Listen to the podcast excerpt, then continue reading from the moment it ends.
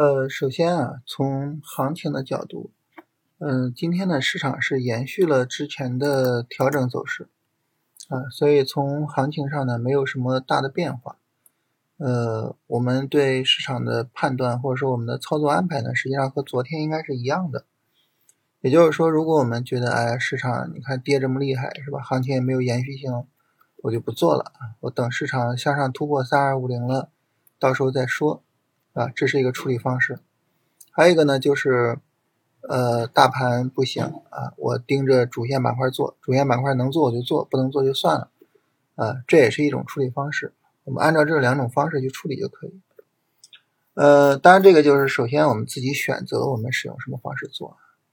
比如说我们选择等突破三二五零，那你慢慢等啊，就不说了。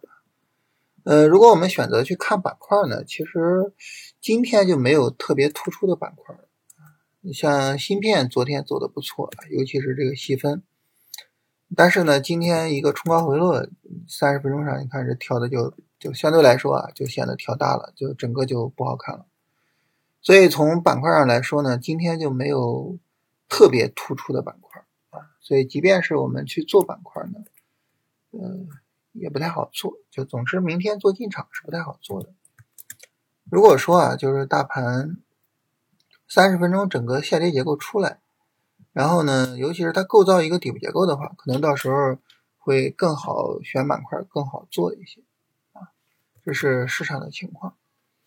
嗯，今天我们重点要聊的一个事情啊，就是今天的这个。一个一个不太重要的事情啊，就是上证指数呢跌破了三十分钟前低。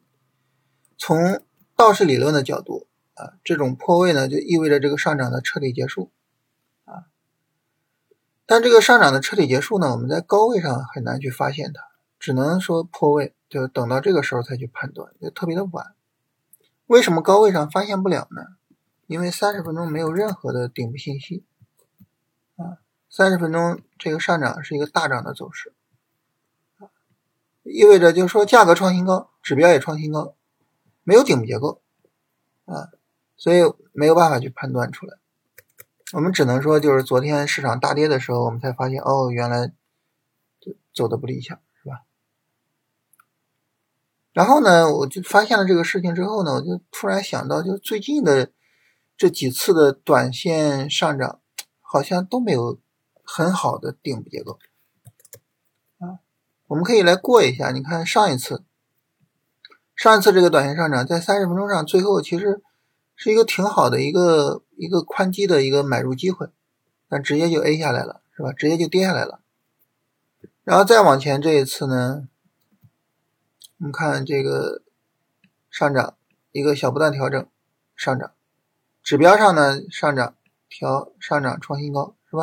也没有顶部结构，再往前这一次是有顶部结构的啊，然后呢再往前，我们看这两次也没有顶部结构，看啊拉升小波段调拉升，价格指标同时创新高，拉升调整拉升，价格指标同时创新高，都没有顶部结构，就是很很很长时间以来了，好几次了，短线上涨没有顶部结构，直接就。调就就就深调就暴跌下来，哎，我说这是怎么回事呢？我就想它是不是这个波段下跌中，就说市场是这个特征。然后我就看了上一次波段下跌，结果我就发现呢，基本上每一次三十分钟都有顶部结构。啊，咱们简单的过一下，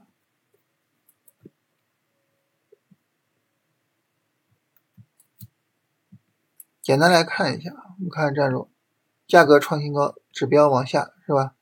价格往上啊，指标往下，就典型的顶部结构嘛，是吧？价格往上，指标往下啊，典型的顶部结构就都有。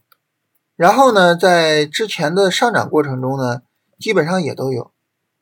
我们看价格往上，指标往下啊，价格往上，指标往下，基本上也都有。所以我就觉得，哎，难道说就是最近市场发生了重大的变化吗？啊，就是。在新米团我也聊这个事情啊，我觉得也跟大家聊一聊，就是我们琢磨琢磨这个事儿，或者说大家有什么想法也可以跟我聊一聊。就是，呃，你要说有变化，什么变化呢？就是现在市场的同步性更强。因为信息传递速度非常快，现在各个自媒体分析行情啊什么的，就大家所有人的操作的同步性变得比较强，所以呢，买的时候呢，大家就一起去买，啊，一起去买，然后呢，就把价格推起来，就导致呢涨得比较快。那卖的时候呢，大家都卖，疯狂都卖，所以就直接跌下来，就导致这个微软就特别的多。啊，包括底部也是，是吧？底部，你说这有什么底部信息吗？没有，是吧？这有什么底部信息吗？也没有，有吗？没有，对吧？有吗？有吗？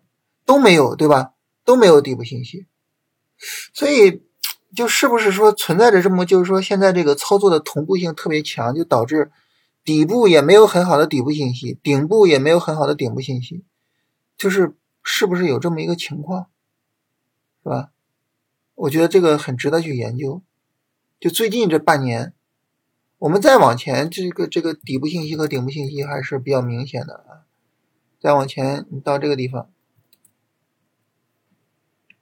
我们来看啊，价格创新高，指标不创新高，顶部信息很明显，对吧？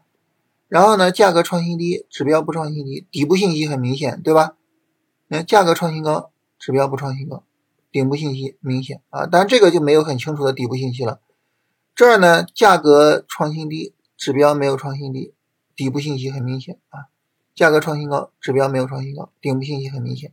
就之前其实就一直还是非常好的，但是最近的这这么些时间啊，就从这一波行情开始，就从三月三月份、四月份开始，四五六七这一个季度以来。顶底信息就不明确了，我我不知道说就是说市场是不是发生了重大的变化，就是导致我们的我们的常规的交易方式不太不太靠谱了，我我不知道有没有这个情况，还是说只是一个偶然现象，不用太去管它。我觉得这个事儿是很值得去琢磨，很值得去研究的，啊，比如说。明天我肯定会再往前看，就是说顶底信息的情况，啊，或者说三十分钟顶部结构、底部结构的意义，看看是不是就是会阶段性的出现这种情况，还是说就之前确实三十分钟顶底结构很有用，但是最近的这几个月确实是效果很差，啊，这是一个很值得研究的现象。如果说真的我们在大盘上三十分钟顶底结构失效了，没有用了。那我们就得好好研究一下，就是后面我们怎么样去做择时，对吧？就我觉得这是一个非常重要的事情啊，所以跟大家聊一聊。然后呢，大家如果说有什么想法，也欢迎大家跟我分享一下。